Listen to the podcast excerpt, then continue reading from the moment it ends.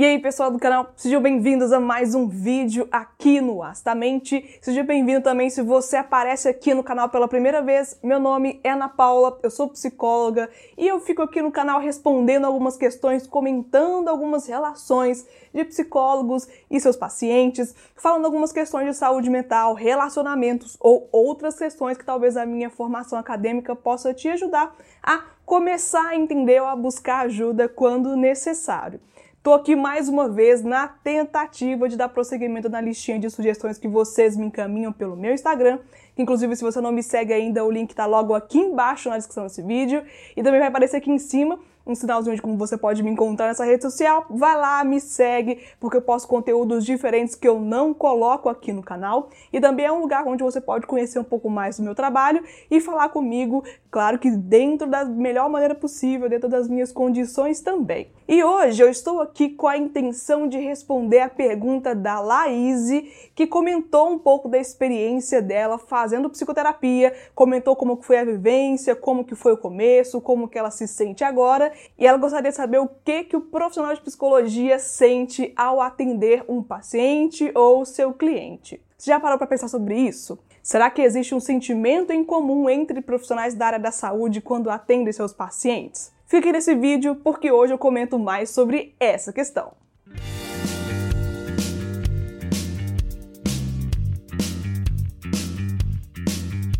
Então, partindo aqui para a pergunta da Laís Barros, de uma vez só, ela conta da experiência dela, como eu falei, e também pergunta: Queria muito saber o que o psicólogo sente ao atender um paciente. Eu, como paciente, sinto conforto, alívio por poder falar e hoje tenho prazer em fazer terapia. E vocês? Bem, uma pergunta interessante, né? Para falar sobre uma questão mais pessoal e não só profissional do lado do psicólogo também, que é importante dizer. Então, eu vou tentar responder essa pergunta.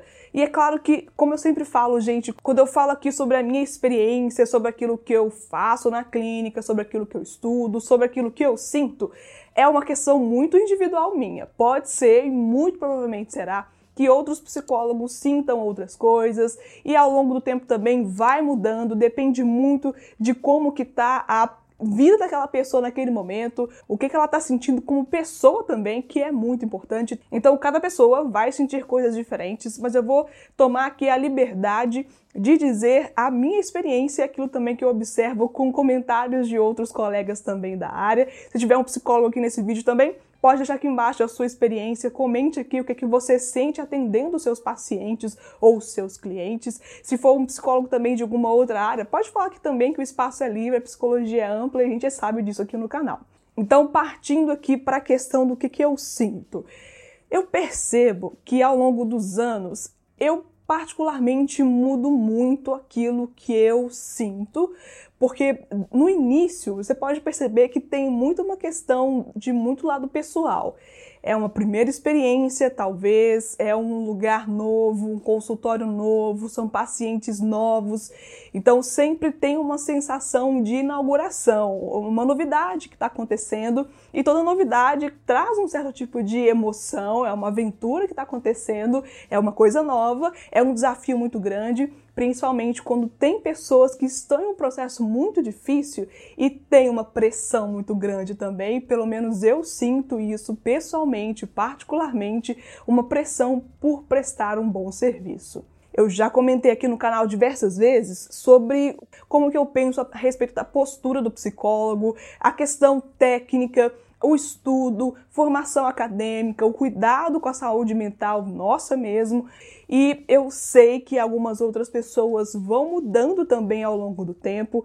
Ao longo do tempo, a gente vai adquirindo um pouco mais de experiência, um pouco mais de manejo daquilo que está acontecendo. Perceber que os próprios pacientes retornam para a gente com elogios, falando de mudanças, a gente mesmo percebendo que está acontecendo mudança com aquela pessoa, traz uma sensação de conforto muito grande. Acredito que você aí do lado, independente da formação acadêmica que você tiver, ou independente do curso que você faz, do trabalho que você faz, É ruim quando você sente que aquilo que você faz não está sendo bem feito, assim também como é muito bom quando um cliente, um paciente, um atendido, um usuário, seja lá qual for o nome da pessoa que você presta um serviço ou que você atende, é muito bom perceber que o seu trabalho está sendo ofertado com qualidade. E isso fala muito também dessa autoestima profissional que eu comento aqui às vezes no canal, que é importante para quem lida diretamente com pessoas e principalmente para quem tem um negócio próprio, gente, que não é fácil. São várias questões que acontecem na mente de um profissional que cria um negócio próprio,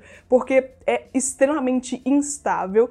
Hoje você pode ter X quantidade de pacientes ou de clientes, isso não quer dizer que no mês que vem você vai ter a mesma quantidade ou mais.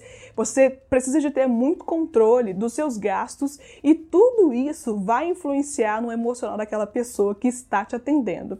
Claro que hoje nós estamos lidando com uma situação muito mais complexa e sim, psicólogos eles sofrem também com esse tipo de mudança, pandemia, coronavírus, isolamento social, crise financeira, tudo isso chega para a gente também e para manejar isso tudo nem sempre é tão fácil assim quanto parece. Então, às vezes, todos os cuidados que nós indicamos para os nossos pacientes dentro do consultório ou nos atendimentos online, a gente precisa de ter muito cuidado com eles também e para tentar fazer conosco aquilo que a gente sugere porque também a gente precisa de estar bem para estar com uma outra pessoa. O encontro terapêutico ele é muito importante, não vai acontecer se você não estiver bem, não vai acontecer de uma forma agradável, produtiva, legal para você como paciente ou para a gente como psicólogo também. Então, esse processo de mediar questões pessoais, questões profissionais, seja você trabalhando por conta própria ou você estando trabalhando para uma instituição, para um órgão, para uma empresa, você lidar com uma pessoa que está ali pedindo ajuda e que certamente ela vai estar analisando o seu trabalho a todo instante. Ela vai prestar atenção no que você está fazendo. Tem pacientes que são muito cuidadosos com a questão do espaço, então a organização do lugar, o silêncio, a limpeza do espaço são pressões muito grandes, mas que nós precisamos de estar prontos para isso. Estar prontos não significa que nós vamos lidar com isso com extrema facilidade. Porque você pode pensar que os desafios eles vão tomando ares diferentes, eles vão mudando ao longo do tempo. Pode ser que em um momento você tenha mais facilidade de lidar com eles e em outro já não. Então a sensação de desafio não é pequena, mas também eu posso dizer que é uma sensação bastante agradável. É claro para quem gosta de fazer o que faz, para quem gosta de trabalhar com o tipo de trabalho que se prestou a oferecer. Eu sinto um aprendizado muito grande também com os pacientes, porque sim, psicólogos aprendem com a história de vida dos pacientes também. Nós estamos lidando com uma outra formação de vida, com outros pensamentos, com outros ideais e que talvez a gente nunca tinha parado para pensar a respeito. Eu pessoalmente me sinto também muito desafiada a ler sempre mais, a estudar sempre mais. No meu Instagram eu sempre posto algum curso diferente que eu estou fazendo. Atualmente eu estou terminando uma especialização aqui na UFMG em psicologia clínica. Possivelmente depois disso terão outros passos acadêmicos também. Então, essa trajetória que eu percebo que a psicologia me dá me dá muito conforto, me dá muita sensação daquele vigor de vida, sabe? De nossa, que legal, tem isso para acontecer, tem aquilo para fazer, aquilo para alcançar. E é claro que também na visão empreendedora, também tem muitas coisas que eu ainda quero alcançar. E eu sei que a psicologia, que é o meu trabalho, que eu estou me prontificando a fazer, que é a partir daquilo que eu ofereço para os meus pacientes, que eu não tenho nada a reclamar, gente, não estou aqui para reclamar de forma nenhuma, mas é esse tipo de trabalho que eu ofereço que vai me fazer alcançar as coisas que eu quero alcançar. E eu acho que tudo isso aparece muito nessa resposta dessa pergunta que a Laís fez. A gente sente muita coisa, muita coisa ao mesmo tempo, e é óbvio também que nós precisamos de ter um isolamento disso tudo na hora de atender o paciente. Obviamente, nós não vamos conseguir silenciar tudo, isolar tudo, como se nada estivesse acontecendo, mas no geral, o que eu percebo na minha prática e na prática dos meus amigos também, colegas psicólogos, é que é necessário ter esse isolamento, é necessário pensar também naquilo que nós estamos oferecendo, nós estamos em contato com uma outra pessoa que está pedindo ajuda, esse trabalho é muito sensível, o que a gente se propõe a fazer é muito sensível e nós precisamos de estar muito atentos a isso.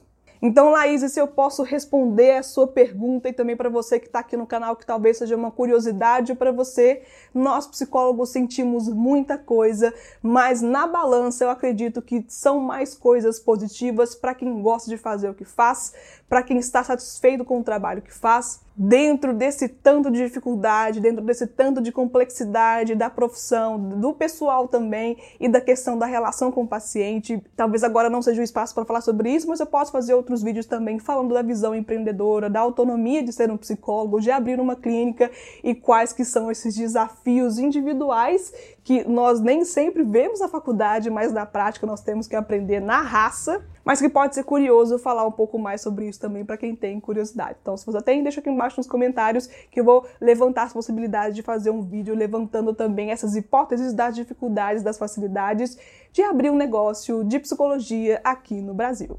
Então, para fechar aqui essa linha de raciocínio, para fechar esse pensamento, eu, como estou muito grata com o meu trabalho, eu, como fico muito feliz oferecendo o serviço que eu ofereço, como eu fico muito feliz também no desafio de ter sempre coisas novas para aprender, coisas novas para ler, coisas diferentes para estudar, eu fico muito feliz nessa profissão que eu sigo. E é óbvio também que se um profissional não estiver satisfeito, passando por alguma questão profissional muito grave, por alguma questão que não consegue controlar, isso vai interferir ali na relação com o paciente, o que não é desejável para esse processo. Então, depende muito, gente, do tipo de profissional, depende muito da época da vida daquele profissional. Não significa que se em um momento ele esteve ali afetado por um problema X, que daqui a algum momento também ele possa superar essa questão, é possível que possa superar. Então, essa questão não é uma linha reta, é sempre ali um caminho intermitente de idas e vindas, de questões que voltam, desaparecem, que são resolvidas. Então, não se preocupe com relação a isso se você tiver um psicólogo. É claro que você vai observar ali a sua relação, mas não precisa ficar preocupado do que, que o seu psicólogo ou a sua psicóloga sente, porque essa é uma questão que ele, que ela vai ter que lidar ali ao longo do processo terapêutico também. Espero que eu tenha conseguido me fazer ser entendido por vocês aqui nesse vídeo e eu agradeço bastante, Laís, a sua sugestão. Agradeço também a você que ficou aqui até o final, que você apoia o canal se inscrevendo, compartilhando, comentando, deixando o like também, que é muito importante, gente, para quem cria conteúdos, para quem se dispõe a fazer conteúdos de forma gratuita. Então é muito importante ter esse retorno do apoio de vocês, que é a forma também de motivar a gente a continuar fazendo coisas novas para vocês. Então apoie canais que você gosta, apoie canais principalmente que estão começando e que não tem nenhum tipo de patrocínio, nenhum tipo de retorno financeiro com isso. Agradeço muito a você que ficou aqui até o final e até o próximo vídeo aqui no Laço da Mente. Tchau, pessoal!